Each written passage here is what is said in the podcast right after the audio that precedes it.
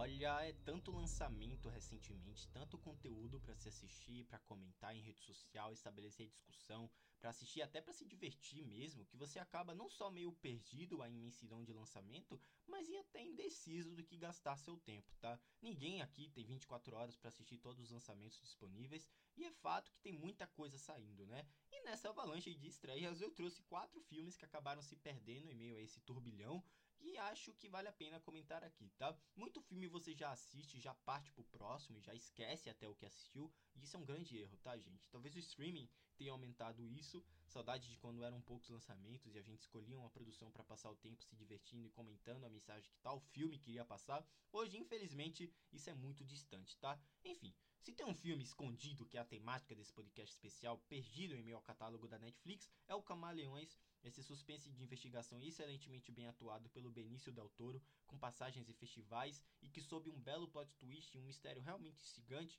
consegue sim te prender sobre suas duas horas e tentar procurar respostas em meio às perguntas que o diretor coloca lá dentro. Ele é dirigido pelo Grant Singer e acompanha o Nichols, do Benício Del Toro, um detetive durão e determinado que tenta descobrir a verdade por trás do brutal assassinato de uma jovem corretora de imóveis da região. Outro que eu quero trazer aqui para vocês é o Jogo Justo, estrelado, estrelado pela Phoebe Dynevor, que competiu para ser Lois Lane, né? Acho que se você usa o Twitter, você já viu o nome dela. E também pelo Alden Ehrenreich, que ele estava em Oppenheimer, fez o filme do Han Solo que é um suspense erótico dirigido pela Chloe Dumont, que traz toda uma trama meio paranoica, eletrizante e sensual para uma experiência melancólica e intensa. Vale a pena até pelas atuações dos dois excelentes atores que protagonizam o filme. Esse filme acompanha Emily e Luke, que é esse jovem casal, né, que acaba escondendo o relacionamento dos demais colegas de trabalho, mas também quando uma promoção inesperada acontece, a relação dos dois é levada ao limite. Agora, se tem um nesse podcast que eu preciso comentar aqui com vocês, é o novo e póstumo filme do lendário William Friedkin, o The Kenny Mutiny Court Martial. Esse filme acompanha um oficial da Marinha dos Estados Unidos que enfrenta um julgamento após orquestrar um motim contra seu capitão para defender a vida da tripulação de um líder psicologicamente instável. Que filmaço, gente, uma despedida magnética em um intrigante drama de tribunal. Vale muito, mas muito a pena, até por ser o último filme dessa lenda que é o William Friedkin, né? Que faleceu esse ano, o que é uma tristeza. Enfim, vamos pro filme principal desse podcast já para fechar, que é o ótimo e bizarro Birth Rebirth. Esse filme que ninguém dava nada, né? Acabou surgindo nas redes sociais, o povo comentando. Daí eu vi gente de youtubers mesmo que eu conheço, que eu gosto, comentando também.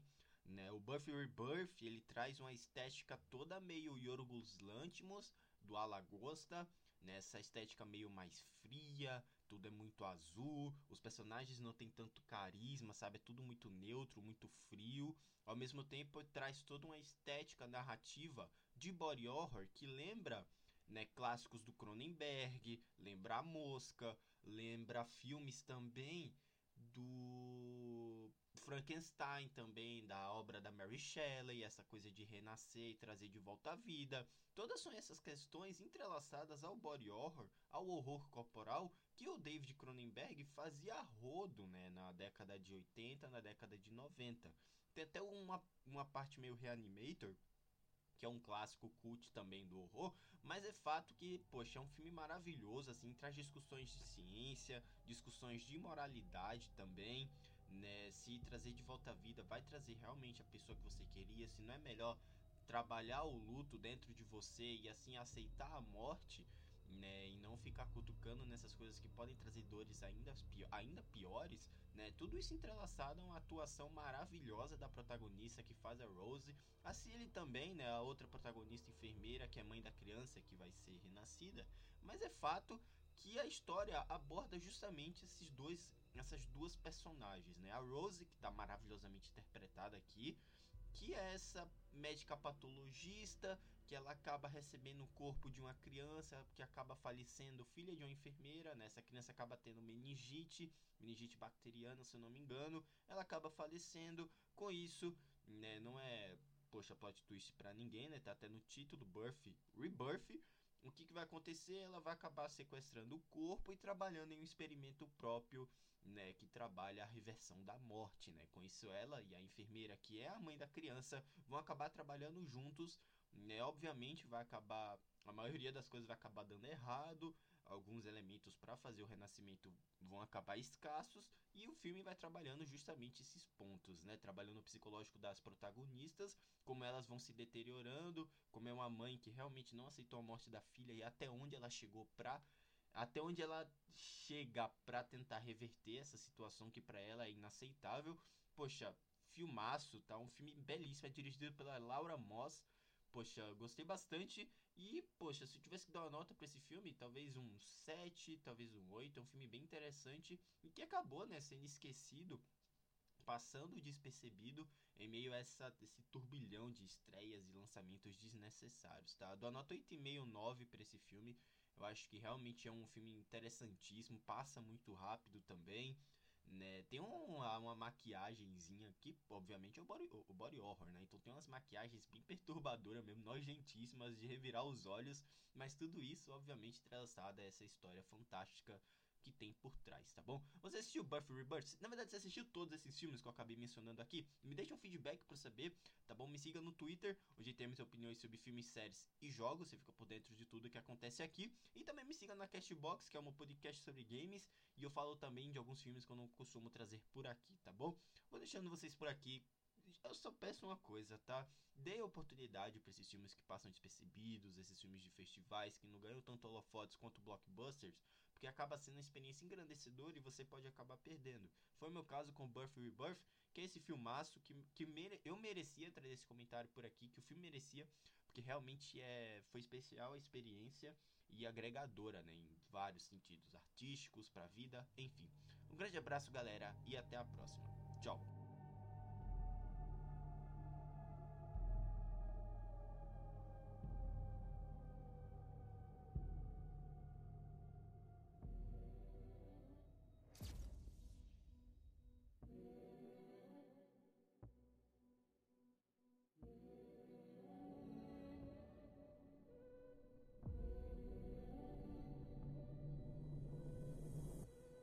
Daughter's name? Lila Morales. Maybe she can help another kid out there. You can leave now.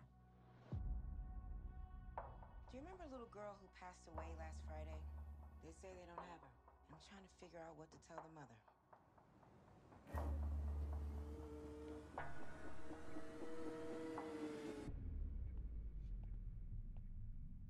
I don't want any trouble. I just need to know what happened. I can't help you.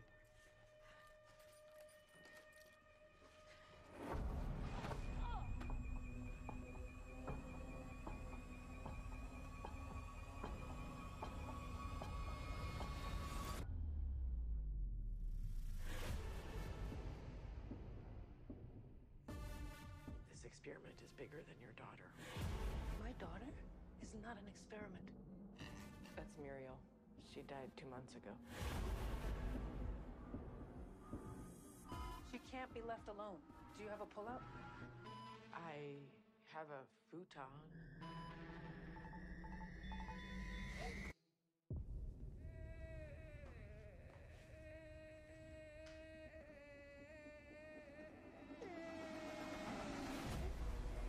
She's regenerating.